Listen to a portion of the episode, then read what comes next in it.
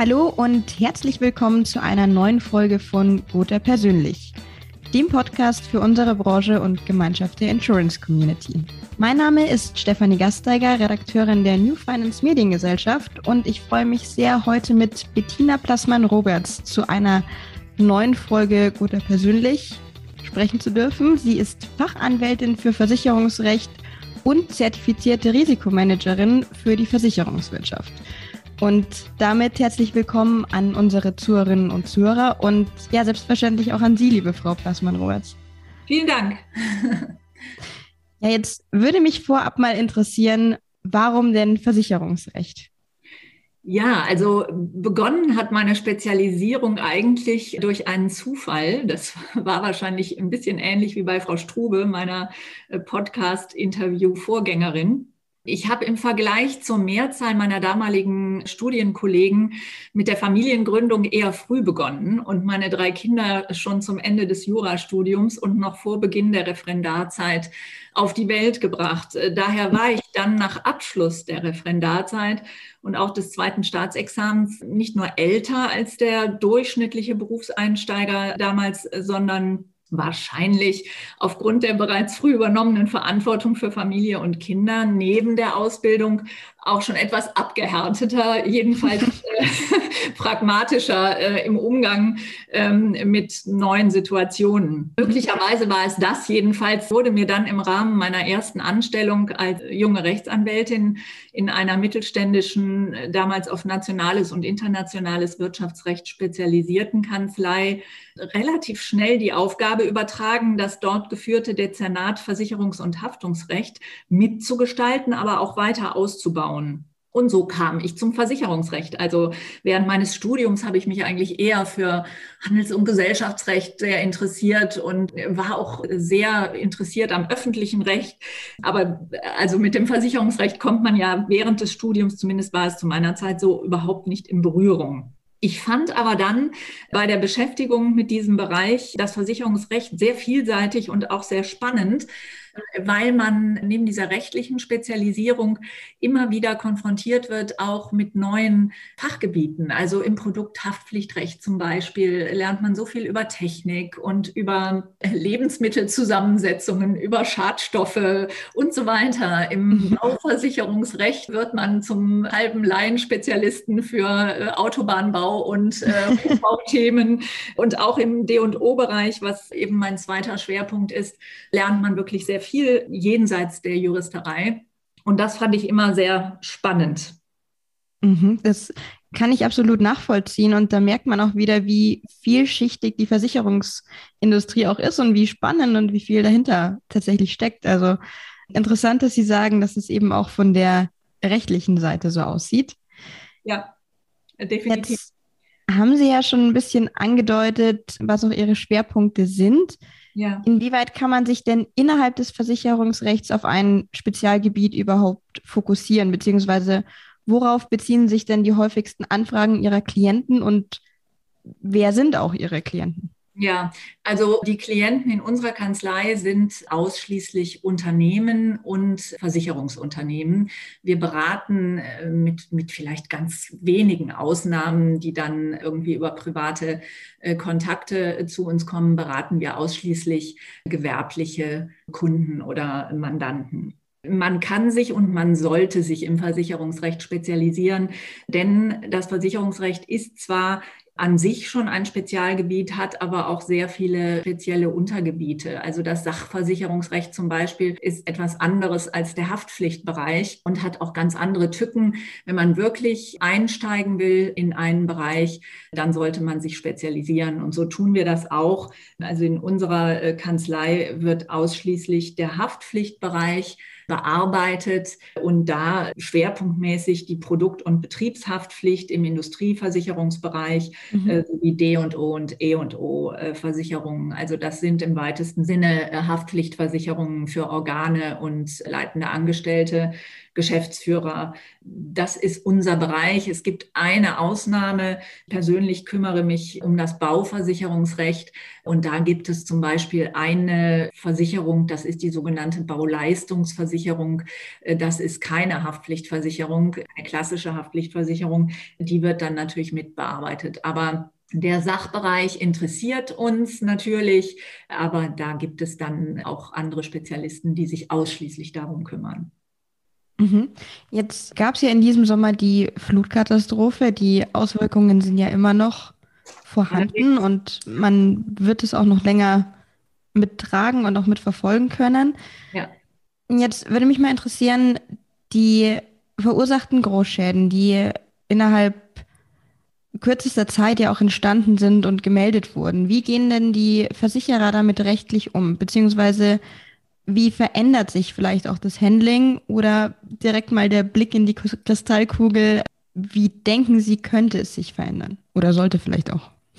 Ja, also äh, die Flutkatastrophe, die wir hier äh, in Deutschland hatten, jetzt im Juli in Nordrhein-Westfalen und Rheinland-Pfalz, die hat natürlich, war natürlich erstmal ein Schock für alle. Ne? Das ist ja ganz klar. Also sowas hat man nicht erwartet. Das haben auch sicherlich die Versicherer so nicht erwartet. Aber man muss sagen, das ist ja nicht die einzige Katastrophe. Es gab dann noch das Sturmtief Sabine im Norden unseres Landes, abgesehen von vielen, vielen Überschwemmungskatastrophen auch in den letzten Jahren, die insbesondere in Süddeutschland stattgefunden haben, ganz zu schweigen von den weltweiten Umweltkatastrophen, die wir jedes Jahr zur Hurricane-Saison zum Beispiel auch aus USA oder Asien wahrnehmen, die uns aber dann immer eher so ein bisschen, ja, vielleicht am Rande interessieren, aber mit denen wir uns bisher hier in Deutschland oder in Europa auch nicht so wirklich identifiziert haben, weil es eben so weit weg war.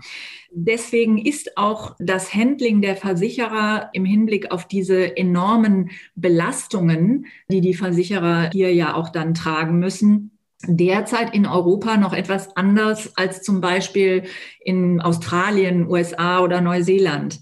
Man muss sich einfach mal vorstellen, dass durch, allein durch die Flutkatastrophe und natürlich auch die außerhalb Deutschlands jetzt in den letzten ein, zwei Jahren stattgefundenen Überschwemmungen und Sturmfluten sind Schäden entstanden. Also ich habe jetzt mal nachgesehen, die Swiss Re schätzt allein die Überschwemmungen in Europa im Juli dieses Jahres auf eine Schadensumme von circa 520 Millionen US-Dollar.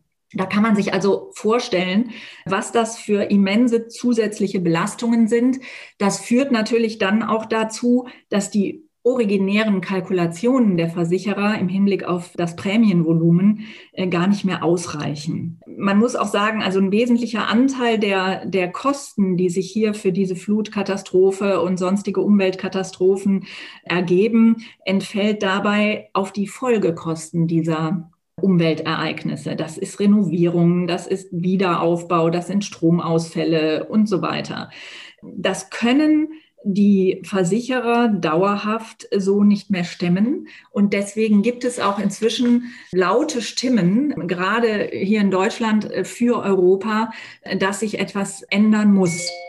Es gibt äh, zum Beispiel Studien, die sagen, dass wir in den Entwicklungsländern bis zum Jahr 2040 30 bis 60 Prozent äh, mehr äh, dieser Schäden verzeichnen werden. Für Deutschland prognostiziert man sogar 90 Prozent zusätzliches Schadenvolumen.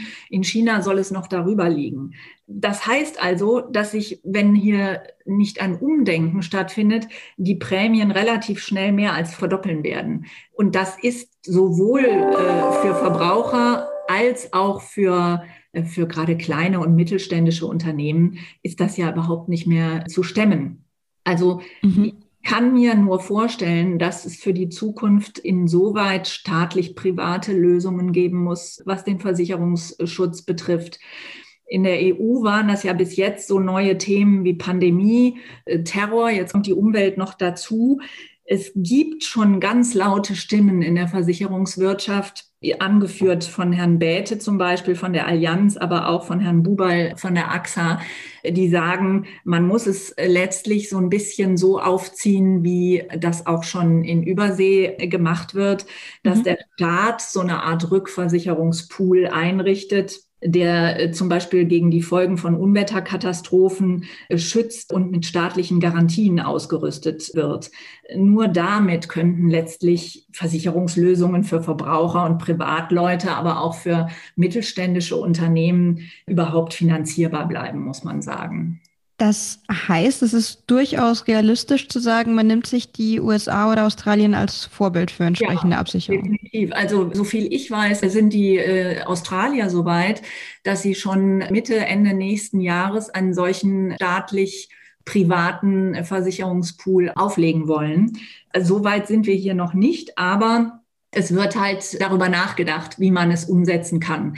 Also auch der GDV ist da bereits involviert in diese Diskussion und man wird da auch sicherlich schnell handeln müssen. Sie haben ja sicherlich auch gehört, dass es jetzt schon Stimmen gibt, die sagen, äh, man braucht eine Pflichtversicherung für Hausbesitzer, die mhm. ja Umweltkatastrophen bedrohten äh, Gebieten ihre Immobilien äh, besitzen. Das ist auch sicherlich richtig, denn diese staatlichen Soforthilfen, wie wir sie jetzt auch an der A zum Beispiel haben, die können ja nicht jedes Jahr aufs Neue äh, ausgeschüttet werden. Das geht ja nicht. Das muss man in irgendeiner Form ja strukturieren. Und da kann natürlich auch nicht ausschließlich der Staat helfen, sondern da müssen äh, gemeinsame Lösungen her zwischen Versicherern und Staat. Und da ist so ein Modell, dass man staatliche Garantien Garantien gibt äh, für so einen Rückversicherungspool zum Beispiel oder aber, dass man so ein Stufenmodell macht, dass es also äh, staatliche Versicherungslösungen gibt, die bis zu einem Grenzwert äh, Schäden übernehmen und alles, was darüber hinausgeht, zahlen dann private Versicherungsunternehmen, rein private Versicherungsunternehmen. Also da gibt es verschiedene Lösungsmöglichkeiten. Allerdings sind wir hier in Europa noch weit davon entfernt, ein konkretes Modell präsentieren zu können. Ja, absolut. Der Ansatz ist sehr spannend. Man hat mitbekommen, dass die Versicherer teilweise recht schnell reagieren konnten auch. Also man muss sich ja vorstellen, die Vermittler standen da teilweise mit Stift und Zettel ja, in, den, in, den, Katastrophengebieten. Ja. Dafür gab es schon ein schnelles Umdenken. Wir hatten auch als naja, vielleicht schlechtes Beispiel, aber die Corona-Krise hat ja auch gezeigt, wie schnell die Versicherungsbranche umdenken kann hinsichtlich Digitalisierung. Also wenn es sein muss, funktioniert es dann dann ja oft doch auch. Wer weiß, vielleicht geht es ja schneller als erwartet. Ja, also das Handling an sich, da sind die Versicherer oder haben sich die Versicherer durchaus flexibel gezeigt, auch im Rahmen der ganzen Corona-Pandemie bedingten Schäden. Da gab es ja eher diese Betriebsschließungsproblematik und so weiter. Der Punkt ist nur der, wer soll das dauerhaft bezahlen? Und natürlich kann man sagen, das müssen die Versicherer ganz alleine bewerkstelligen. Dann wird es aber so exorbitante Prämiensteigerungen geben, dass sich das eine Vielzahl gerade von privaten potenziellen Versicherungsnehmern gar nicht mehr leisten kann. Und deswegen ist eben wichtig, dass man hier äh, so eine staatlich-private Lösung entwickelt. Und ich denke allerdings auch, dass das jetzt schneller gehen wird nach diesen sehr eindrücklichen Erfahrungen, die wir alle gemacht haben mit dem Klimawandel und den sich daraus ergebenden Umweltkatastrophen. Ich glaube, es wäre blauäugig zu denken, ach, die nächsten fünf, sechs Jahre haben wir jetzt erstmal Ruhe. Und so lange können wir uns dann überlegen, wie wir geeigneten Versicherungsschutz für die Masse bezahlbar machen wollen. Also das mhm. muss sicherlich schneller gehen. Absolut. Jetzt würde mich folgende Frage brennend interessieren. Als Anwälte oder Anwältin in Ihrem Fall steht man dem Unternehmen ja zur Verfügung und handelt auch in deren Interessen. Inwieweit haben Sie es denn schon erlebt, dass vielleicht jetzt auch mit Beispiel Flutkatastrophe sich Versicherer ihrer Verantwortung entziehen wollen? Das gibt's natürlich immer. Das gab's auch vor der Flutkatastrophe schon, definitiv.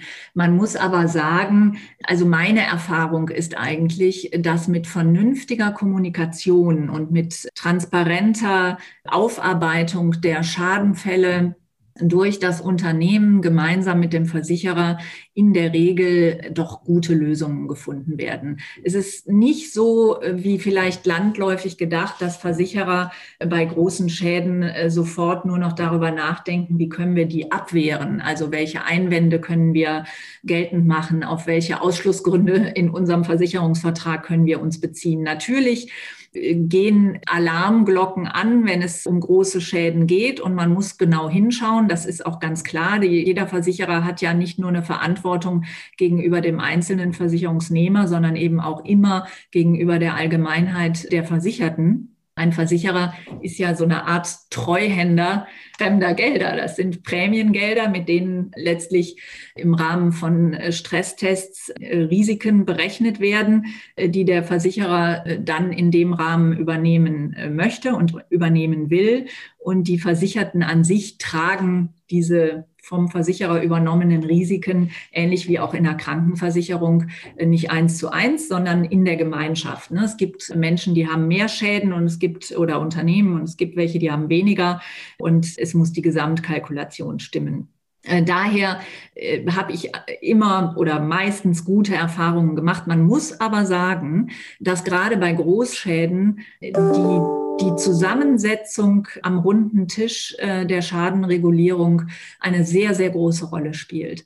Ähm, es gibt natürlich bei den Versicherern auch Sachbearbeiter, die gehen sehr souverän und sehr erfahren mit so einer äh, Schadenabwicklung um. Und es gibt welche, die sind eher zurückhaltend, ziehen sich sehr schnell auch selbst fremde Expertise hinzu, auch um äh, Haftung äh, zunächst mal äh, zu übertragen. Die Makler spielen auch eine große Rolle.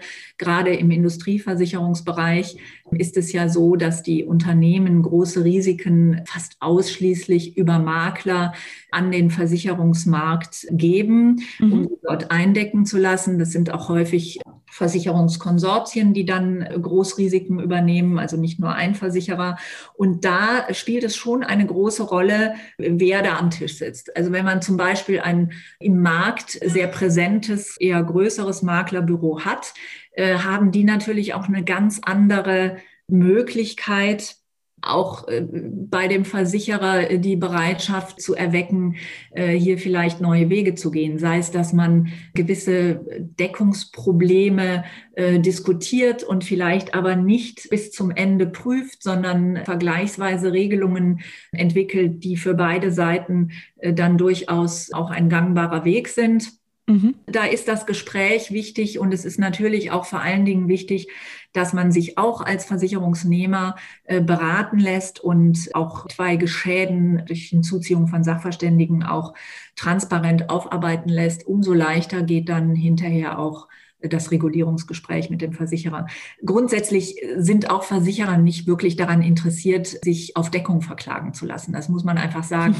ja, diese Klageverfahren Manchmal machen die Sinn und sind auch nicht umgehbar, aber in der Regel äh, kosten die ja beide Seiten nur Geld, was man eigentlich nehmen könnte, um eine vergleichsweise Lösung zu finden. Ja, es gibt natürlich auch Fälle, da sagt der Versicherer ganz klar, also das ist hier außerhalb unserer Deckung, da können wir auch gar nichts machen. Das darf mhm. der Versicherer dann auch gar nicht.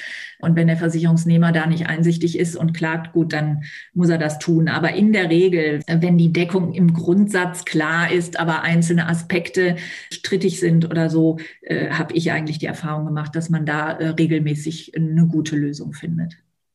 Wie ist denn da umgekehrt die Rechtslage? Also gerade wenn sich jetzt ein Kunde auf die Beratung durch einen Vermittler oder einen Versicherer verlässt, wie ist es denn gerade bei Führungsmitgliedern oder Vermittlern hinsichtlich der Haftung, wenn entsprechende Schäden eintreten?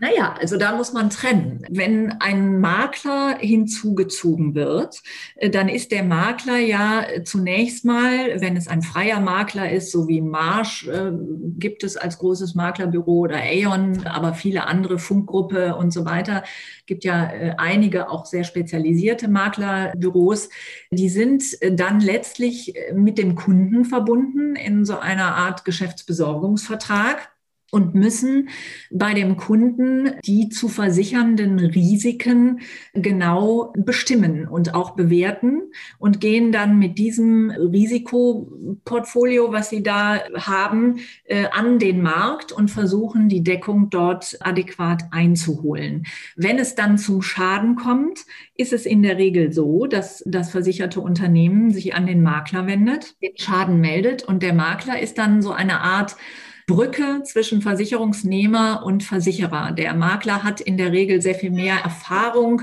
ähm, auch sehr viel mehr Kenntnis im Hinblick auf die Versicherungsprodukte, die er da vermittelt oder vermittelt hat und wird dann versuchen, mit dem Versicherer im Sinne des Kunden eine Lösung zu finden.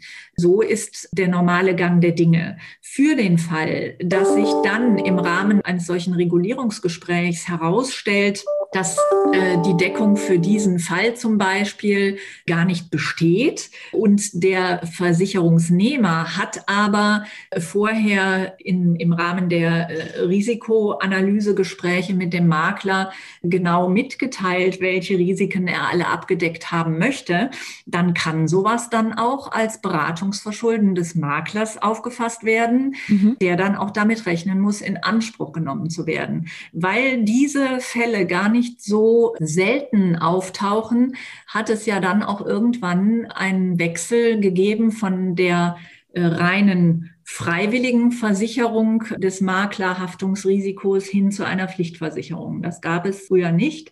Das ist meines Erachtens 2008, ich bin mir aber nicht ganz sicher, wurde das dann zur Pflichtversicherung. Das heißt also, Makler müssen einen Minimalbetrag an Haftpflicht über eine Pflichtversicherung abschließen, damit für den Fall eigener Beratungsfehler, eines eigenen Beratungsverschuldens, da auch zumindest äh, eine Grundmasse da ist für den möglicherweise geschädigten Kunden.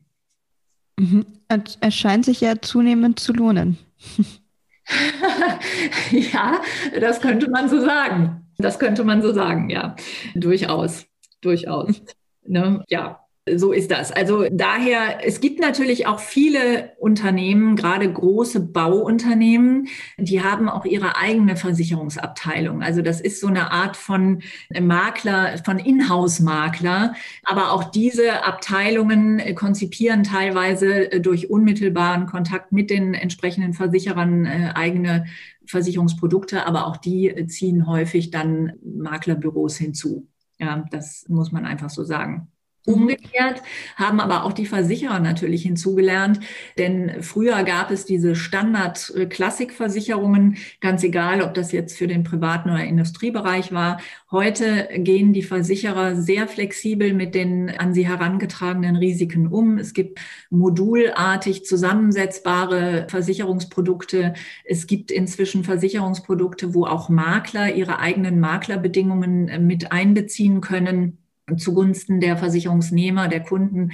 Also insoweit hat sich da der Markt schon auch sehr äh, verändert und äh, ist auch sehr flexibel geworden. Sie haben ja jetzt gerade ein Beispiel für eine interne Fachabteilung genannt. Mhm. Und Christina Strube, die sie auch nominiert hat, zur Frage kommen wir auch gleich noch, hatte in ihrem Interview erwähnt, dass der Zuzug externer Expertise zunimmt, mhm. was sie auch vorher schon mal bestätigt hatten. Aber inwieweit funktioniert denn hier eine Zusammenarbeit? Und was mich auch interessieren würde, was die jeweiligen Parteien denn daraus lernen können oder vielleicht auch schon gelernt haben. Ja, also die Zusammenarbeit ist sehr, sehr spannend. Ich glaube für beide Seiten. Hintergrund ist, dass außerhalb der Anwaltschaft nur in sehr begrenztem Umfang äh, Rechtsberatung geleistet werden kann. Früher konnte man auch sagen, ähm, es durfte außerhalb der Anwaltschaft überhaupt keine Rechtsberatung geleistet werden. Der BGH hat das ja inzwischen so ein kleines bisschen aufgeweicht. Aber grundsätzlich muss man sagen, dass zum Beispiel ein Maklerbüro äh, keine Rechtsberatung leisten darf darf, auch nicht an seine Kunden, die Versicherungsnehmer. Das ist völlig unabhängig davon, dass natürlich auch gerade bei großen Maklern nicht nur Versicherungskaufleute sitzen, sondern eben auch viele Juristen, die das also eigentlich könnten, aber eben nicht dürfen. Und da aber gerade in der Abwicklung von Großschäden die Fragen nicht nur nach Deckung, sondern auch grundsätzlich im Haftpflichtbereich aufkommende Rechtsfragen immer umfassender und differenzierter werden, sind ja nicht nur Versicherer dazu übergegangen, sich bei der Abwicklung dann an die Seite ihrer äh, Schadenbearbeiter, die auch häufig Juristen sind, externe rechtliche Expertise zu holen durch externe Anwaltskanzleien, die zum Beispiel Gutachten erstellen über einzelne Fragen oder aber die eine ganze Schadenabwicklung mit betreuen, also nicht nur im Falle einer streitigen Auseinandersetzung vor Gericht. Da war das immer schon so, dass sich natürlich da auch die Versicherer eines externen Anwalts bedienen mussten, sondern eben auch im Vorfeld bei der Abwicklung. Und das tun inzwischen insbesondere große Maklerbüros auch, indem sie sich externe rechtsanwaltliche Expertise suchen, äh, die mhm. da mit am Tisch sitzt und im versucht im außergerichtlichen Bereich äh, diese Schäden äh, zu regulieren im beidseitigen Interesse. Wir machen das seit ja, knapp zwei Jahren stehen wir da auch zur Verfügung, insbesondere auch für Makler, aber auch für Versicherer. Und ich habe persönlich die Erfahrung gemacht, dass das schon sehr spannend ist, weil Versicherer beziehungsweise gerade Anwälte, die arbeiten entweder für Versicherer oder aber sie arbeiten für Unternehmen oder Privatleute und versuchen dann häufig natürlich auch gegen den Versicherer Ansprüche durchzusetzen aber in dieser, aus dieser Innenperspektive beide Seiten zu betrachten und das eher unparteiisch und da zu versuchen, äh, Lösungen zu finden. Das ist auch für einen Versicherungsrechtler neu, äh, der jetzt eigentlich nur als Rechtsanwalt arbeitet und entweder die Mandanteninteressen eines Versicherungsnehmers oder aber die Mandanteninteressen eines Versicherers vertritt.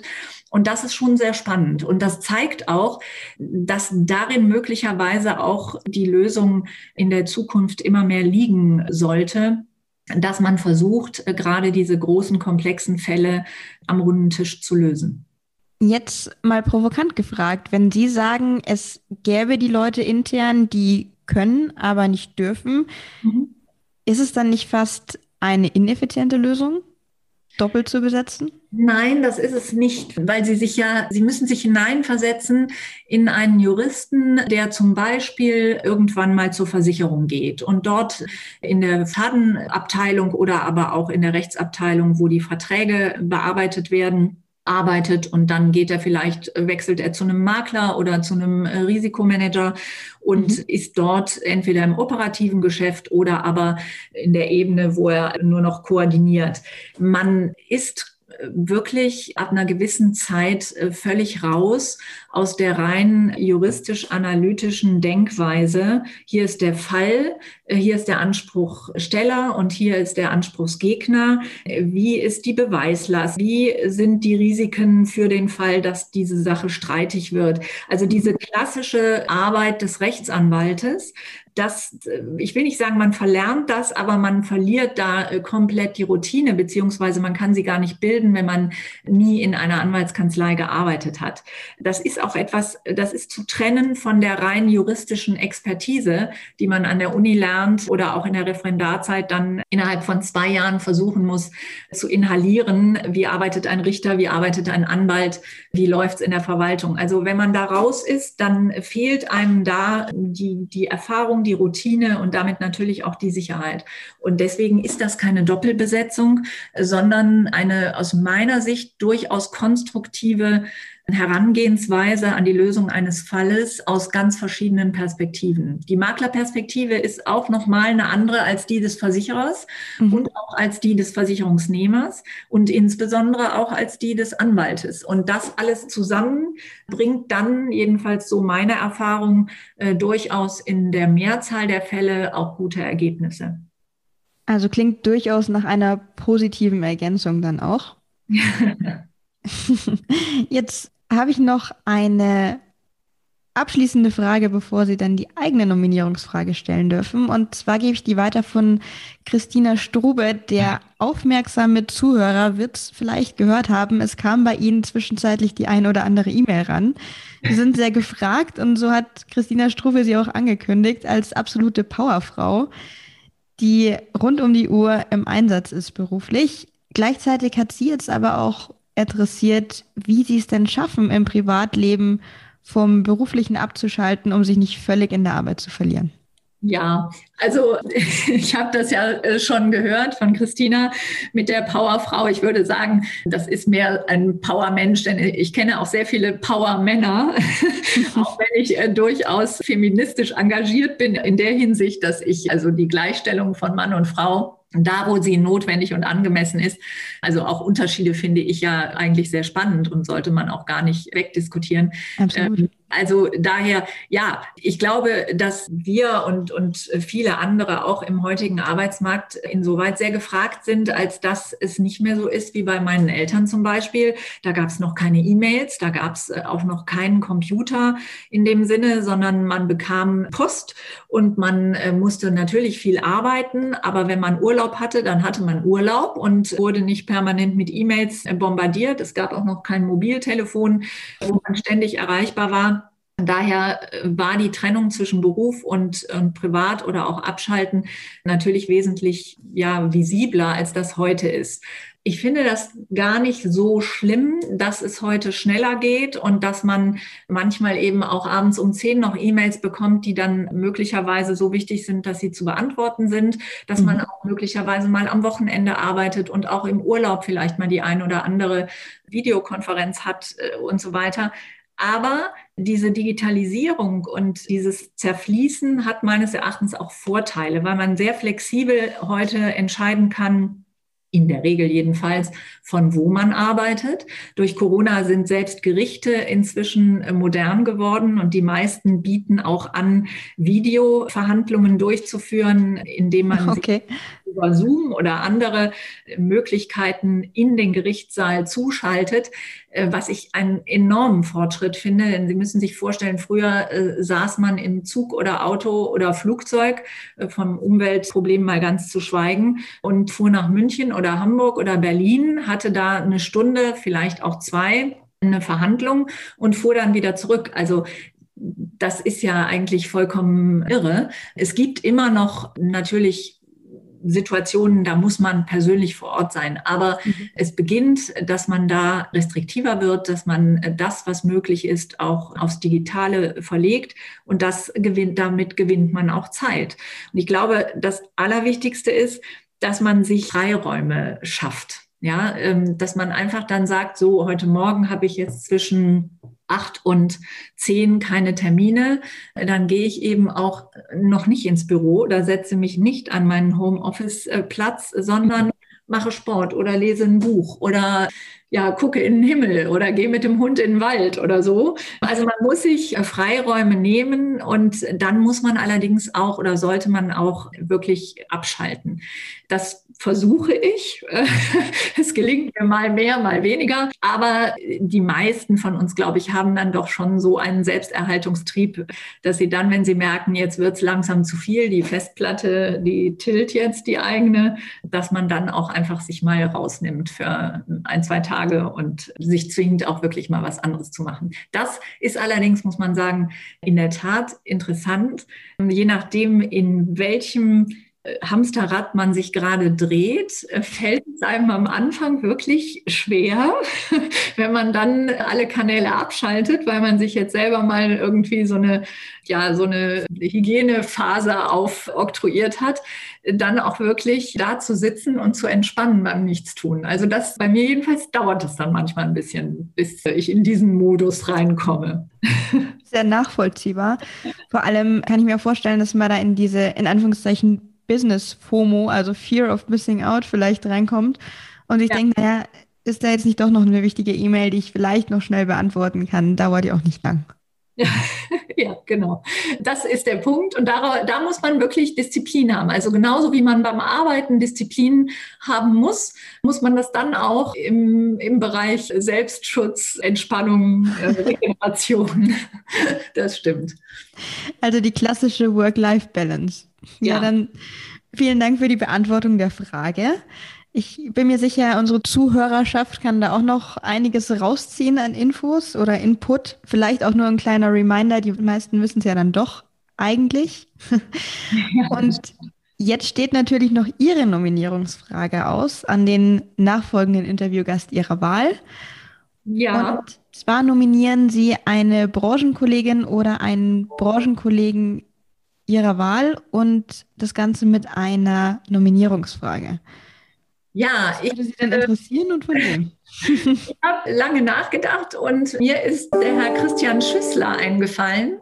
Herr Schüssler ist Partner der IFP Personalberatung und äh, selber auch Versicherungskaufmann und äh, Betriebswirt, der unterstützt Unternehmen aus der Versicherungsbranche, also äh, nicht nur Versicherungen, sondern alle Unternehmen, die in irgendeiner Form in dieser Branche unterwegs sind äh, bei der Auswahl passender Persönlichkeiten.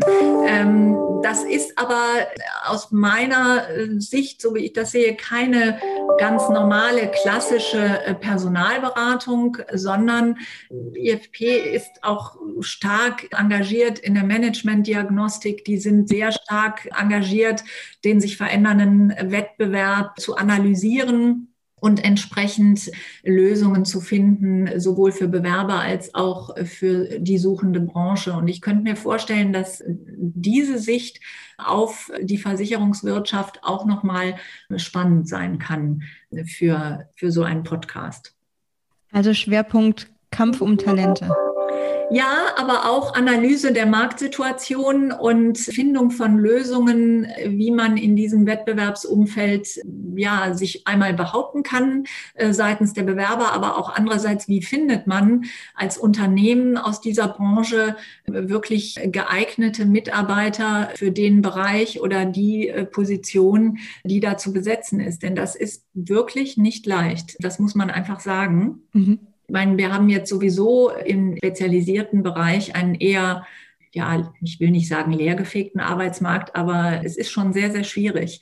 Der Folge, dass natürlich auch viele Unternehmen, aber auch wir als Anwaltskanzleien schon auf Jobmessen sind, um dort äh, junge Talente davon zu überzeugen, dass es vielleicht cool ist und Spaß macht, im eigenen Unternehmen zu arbeiten. Großer Fokus wird sicherlich auch darauf gesetzt, selber auszubilden und die Leute dann zu motivieren, im eigenen Unternehmen zu bleiben. Auf der anderen Seite ist es aber natürlich auch so, dass gerade heute viele junge Leute, und ich verstehe das sogar, dann auch sagen, es war gut bei euch und vielen Dank. Wir wollen jetzt aber erst noch mal in die große weite Welt und irgendwie andere Unternehmen kennenlernen, vielleicht auch noch mal die Branche aus einer anderen Perspektive betrachten und dann kommen wir dann auch vielleicht wieder. Und damit, also mit diesem Problem sind ja nicht nur Anwaltskanzleien belastet, sondern wie gesagt auch viele, viele Unternehmen. Andererseits muss man auch sagen, dass viele Bewerber, zum Beispiel die sehr gute Leute, die im ländlichen Bereich sitzen, die wollen vielleicht zu einem großen, spannenden Unternehmen, möchten aber gerne da wohnen bleiben, wo sie sind, weil es familienfreundlich ist oder, oder, oder.